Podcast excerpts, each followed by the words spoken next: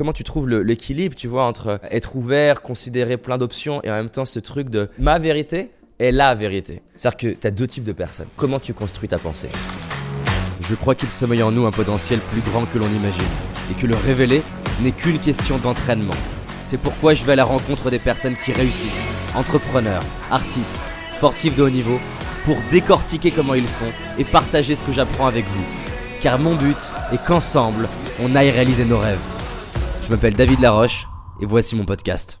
Tu as deux types de personnes. Je vais exagérer. Tu as ceux qu'on appelle en référence interne et ceux qu'on appelle en référence externe. C'est-à-dire comment tu construis ta pensée. Tu as des gens qui construisent leur pensée en étant très à l'écoute de l'extérieur. Par exemple, si tu veux être hôtesse de l'air ou steward, si tu es en référence interne, tu vas être très mauvais. Parce que référence interne, c'est je construis ma vérité à partir de mon monde intérieur seulement. Encore une fois, c'est extrême, on est les deux plus ou moins. La personne qui est en référence interne, on va lui demander je peux avoir un thé. Elle n'a pas envie.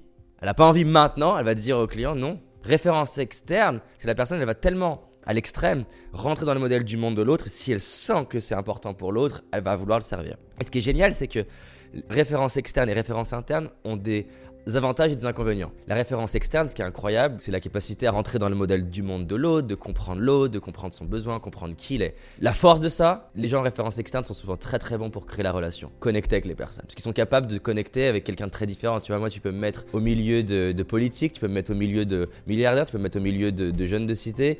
Vu que je considère vraiment le modèle du monde des gens, je peux connecter avec eux. Quelqu'un qui est en référence interne, il va avoir des fois beaucoup de mal à connecter avec d'autres personnes parce que ma vérité, est la vérité. Mais la référence interne, elle a un rôle à jouer parce que l'être humain, on a besoin de certitude. C'est-à-dire que si je veux t'enseigner quelque chose, imaginons je veux t'apprendre le karaté ou je veux t'apprendre, et qu'en fait à chaque fois je te dis, tu peux faire ça, mais tu vois en même temps, il y a peut-être une autre option. Si je te mets pas de certitude dans mon enseignement, je vais te perdre. Et donc, comment tu trouves l'équilibre, tu vois, entre à la fois être ouvert, considérer plein d'options et en même temps ce truc de voilà comment ça se passe. Il y a un truc qui est super important, c'est que tu ne peux pas être pédagogue si tu n'as pas un minimum de certitude.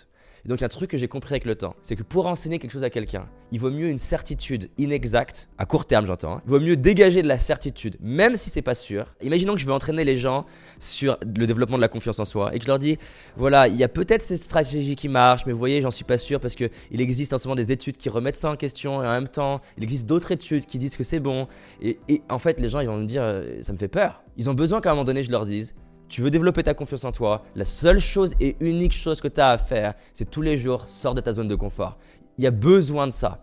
Donc paradoxalement, pour passer un message et faire grandir d'autres personnes, il y a besoin d'être prêt à dire un truc, même si au fond de toi, peut-être qu'il y a une partie de toi qui dit j'en suis pas 100% sûr. Et c'est la raison d'ailleurs pour laquelle ceux qui arrivent à, à créer des mouvements de personnes autour d'eux, autour d'idées, c'est souvent des personnes qui en fait sont réellement 100% sûrs d'eux, mais parce qu'ils se posent peut-être pas assez la question parfois de est-ce que j'en suis si sûr? Est-ce qu'il existe des études scientifiques qui démontrent l'opposé? Est-ce que réellement j'ai pris le temps d'aller voir des gens brillants pas d'accord avec moi? C'est-à-dire que c'est assez marrant parce qu'il y a besoin de gens qui ont des idées très très fortes, mais qui en fait se remettent peu en question parce qu'ils vont les véhiculer. Et il y a d'autres gens qui vont remettre les choses en question, qui vont donner une autre perspective, mais souvent ces gens-là, vu qu'ils remettent les choses en question et qu'ils essayent de trouver la vérité, ils ont beaucoup de mal à dire voilà comment ça se passe. Il y a besoin des deux. Il y a besoin des gens qui disent des trucs faux avec certitude et des gens qui disent des trucs qui approchent la vérité mais avec plus d'incertitude pour faire réfléchir. Donc moi, ce que j'essaye de faire, c'est hum, les choses dont, même si peut-être c'est pas 100% exact, vraiment dans mon cœur et dans les études que j'ai fait, les recherches que j'ai fait, les chances que ça soit vrai, elles sont très très élevées. Ça, je vais les dire avec une totale certitude. Les gens ont besoin d'entendre ça. Et de l'autre côté, pour moi-même, je vais remettre en question tout ce que j'enseigne parce que je cherche à améliorer mon enseignement et de temps en temps, je vais pouvoir dire voilà, ce que j'ai dit dans cette vidéo il y a trois ans, et ben avec du recul, c'est pas exact. Mais il vaut mieux que je fasse ça et qu'on avance ensemble avec les gens qui travaillent avec moi et qui me suivent plutôt que d'être tout le temps en train de leur dire je suis pas sûr, je suis pas sûr. Parce que la réalité, si tu veux vraiment te poser la question, tu es sûr de rien. Si on va vraiment en mode philosophie, est-ce que tu es sûr que c'est réel tout ce que tu vois? Est-ce que tu es sûr que tu es vivant? Si tu vas très loin là-dedans, il y a des gens d'ailleurs très intelligents et très brillants que tu retrouves des fois sous des ponts qui sont brillantissimes. Mais en fait, ça, tu peux te perdre à faire que remettre les choses en question. Moi, je le vois, hein, si tu vas très loin, même quand tu étudies par exemple l'astronomie, tu vois, l'étude de l'espace, tu peux d'un coup avoir l'impression que tu n'es plus rien. Tu as besoin d'un équilibre entre certitude et incertitude pour, euh, pour être heureux. Notre cerveau, il a besoin de ça, hein, c'est prouvé aujourd'hui. Tu as besoin d'une dose d'ordre et une dose de chaos pour, euh, pour être épanoui. J'essaie d'apporter ça aux gens. Un truc qui m'avait surpris quand j'étudiais des mathématiques, c'est qu'à un moment donné, tu arrives à un cours, j'ai démarré des études d'ingénieur en informatique, et le prof de maths arrive et il dit voilà, ce qu'on vous a appris au collège, c'est faux. Je lui dis mais, pourquoi vous avez fait ça? Et en fait, il explique, j'avais trouvé ça vraiment brillant, si on vous avait dit le truc que je vous enseignais maintenant, vous auriez rien compris. Donc c'était important qu'on vous donne une réponse inexacte avec certitude pour que vous passiez le prochain niveau. Tu vois, je te donne un exemple. Être gentil et être méchant avec les gens avec un enfant, si tu commences à lui dire, voilà, il va falloir que parfois tu sois gentil, mais en même temps parfois que tu saches dire non, et en même temps trouver la bonne dose. Être gentil, c'est pas non plus dire oui à tout. Si tu commences à lui donner un schéma hyper complexe, il va te perdre. Tu as besoin peut-être au début de lui dire, écoute, c'est important que tu sois gentil avec les autres autour de toi. Et au début, tu lui donnes une vérité et peut-être que deux mois plus tard, tu vas lui dire, parfois, c'est aussi important que tu saches te respecter. Parce qu'on a des gens qui, à vouloir être tellement gentils, s'oublient eux-mêmes. Tu as des gens qui, à vouloir être tellement avec eux-mêmes, oublient les autres.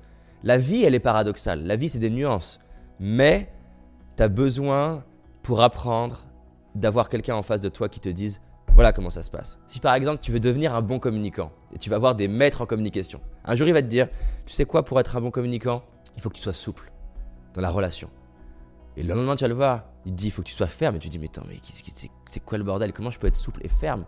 Mais l'excellence naît dans les paradoxes. L'excellence naît dans être capable de faire deux choses qui semblent opposées. Par exemple, tu veux être un bon séducteur. Pour être un bon séducteur, tu vas avoir besoin d'être capable d'y aller, d'aller vers la personne, d'aller dans la relation, d'être dans une énergie qui pousse. Mais si tu fais que pousser, soit tu fais peur, soit tu repousses. Donc le lendemain, le, le maître en séduction va te dire, faut que des fois tu sois capable de te reculer, de disparaître. Parce qu'il n'y a rien de plus attirant que d'être attiré par quelqu'un et que cette personne s'éloigne. Donc le paradoxe de la séduction en, neurosciences, c'est qu'il n'y a rien de plus séduisant que quelqu'un qui est capable d'y aller et quelqu'un qui est capable de partir. Et tu vas dire, mais comment je peux faire pour faire les deux? Mais la clé pour apprendre, si tu en es à zéro, c'est qu'un jour on te dise, tu sais quoi, tu veux être un bon séducteur, il faut que tu ailles parler aux gens. Et peut-être que l'année suivante, je vais te dire, tu sais quoi, pour être un bon séducteur, il faut parfois que tu ailles pas. Donc tu as besoin, pour apprendre, qu'on te donne de la certitude. J'espère que tu as aimé ce podcast. Si c'est le cas, abonne-toi pour que je puisse te partager d'autres stratégies pour réussir tes rêves et tes projets. Laisse-moi un 5 étoiles, ça me ferait vraiment plaisir. Et si tu as envie d'aller plus loin, j'ai réalisé une vidéo qui s'appelle Les 5 erreurs que font la majorité d'entre nous et qui va causer l'échec de nos projets, nos rêves et notre réussite. En sachant qu'une seule de ces erreurs va t'empêcher de réussir et d'être pleinement heureux. C'est une certitude. C'est une vidéo gratuite, en tout cas pour l'instant, et pour la trouver, tape dans Google David Laroche, les 5 erreurs cadeaux. David Laroche, les 5 erreurs cadeaux. Et tu vas tomber dessus. Je te dis à très vite pour un prochain podcast, et on avance ensemble.